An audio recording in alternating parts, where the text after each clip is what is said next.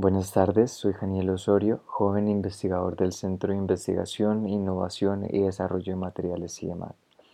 Hoy les hablaré sobre el proyecto titulado Desarrollo de recubrimientos catalíticos nanoestructurados níquel, hierro, fósforo, zinc sobre acero IC304 para el splitting de agua en electrolizadores básicos. Este proyecto está dentro del interés investigativo que se ha formado alrededor del hidrógeno por sus altas propiedades como vector energético, y su capacidad de almacenar energía, por lo que es ideal estudiar los mecanismos de obtención de un hidrógeno de alta pureza y de una forma muy eficiente, algo indispensable para su uso comercial.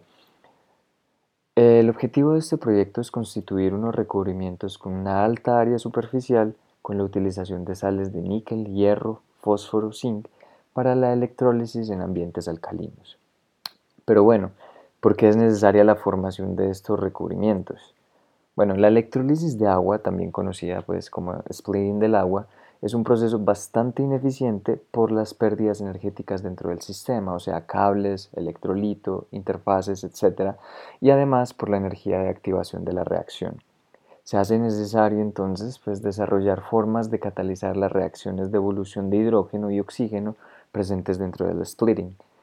Dentro de las estrategias planteadas para la reducción del sobrepotencial de la reacción o hacerla más catalítica está la utilización de diferentes electrolitos, que lleva a la utilización de diferentes materiales, ¿cierto? Entonces, en el caso de la utilización de un medio alcalino, es muy normal la utilización de electrodos de níquel por la formación de óxidos, hidróxidos e incluso oxidróxidos catalíticos en la superficie. Pero a nivel industrial, el níquel es un metal de alto costo por lo que es necesario buscar respuestas mucho más económicas. A través de la modificación superficial de materiales de menor costo con un recubrimiento se pueden tener muchos beneficios, tanto económicos como de una buena reducción del sobrepotencial al mezclar diferentes elementos con diferentes propiedades. Entonces, dentro de la metodología de nuestro proyecto tenemos la realización de los electrodos en donde tomamos una lámina de acero IC304 la cual es soldada a un alambre de cobre y posteriormente embebida en resina epoxi para exponer el área necesaria de análisis solamente. Después de esto, el electrodo pasa a un tratamiento de mejora de adherencia, ya que electrodepositar sobre acero inoxidable es bastante complicado por los óxidos presentes en su superficie y también pues por las propiedades del recubrimiento. Entonces realizamos tres estrategias en donde los electrodos pasarían por una de ellas y luego serían comparados un tratamiento anódico para mejorar la rugosidad superficial del electrodo, una capa de anclaje con el fin de mejorar la compatibilidad entre el recubrimiento y el electrodo, y como última opción una mejora de la rugosidad a través de sandblasting. Una vez realizado uno de los tres tratamientos, se pasó a la deposición del recubrimiento en un baño electroquímico y posteriormente a una lixiviación del zinc para generar un recubrimiento de alta área superficial que tuviera muchos espacios electrocatalíticos y así reduciera el sobrepotencial. Finalmente, se caracterizó y se evaluó a través de polarizaciones de barrido lineal el comportamiento electroquímico del recubrimiento.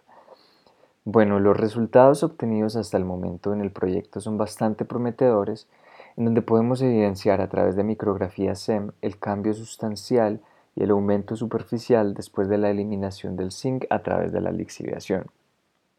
De la misma forma, con EDS se verificó la eliminación de este elemento pasando un 2% a un 0.03% en peso de zinc. Luego, podemos ver a través de las polarizaciones de barrido lineal en hidróxido de sodio a 1 molar que tanto en la región anódica para el oxígeno como en la catódica para el hidrógeno se presentan unos sobrepotenciales bajos para estas reacciones. Además, vimos que entre los electrodos, los que fueron tratados anódicamente y con sandblasting, obtuvieron los mejores resultados al presentar un sobrepotencial mucho menor a mayores corrientes. Finalmente, eh, se puede concluir que se logró conformar un recubrimiento tipo níquel-hierro con alta área superficial, los cuales redujeron el sobrepotencial en las reacciones presentes en el splitting de agua. Se logró también la eliminación de la mayoría del zinc del recubrimiento a través de la lixiviación realizada, dejando solamente un 0.03% en peso, y finalmente, los electrodos que recibieron los tratamientos anódicos y de sandblasting previo a la deposición del recubrimiento obtuvieron un menor sobrepotencial para las reacciones de evolución de hidrógeno y oxígeno que los que fueron tratados previamente con una capa de anclaje. Esto puede ser asociado a que presentan una mayor rugosidad y esto influyó también en el área superficial. Muchísimas gracias por su atención. Saludos.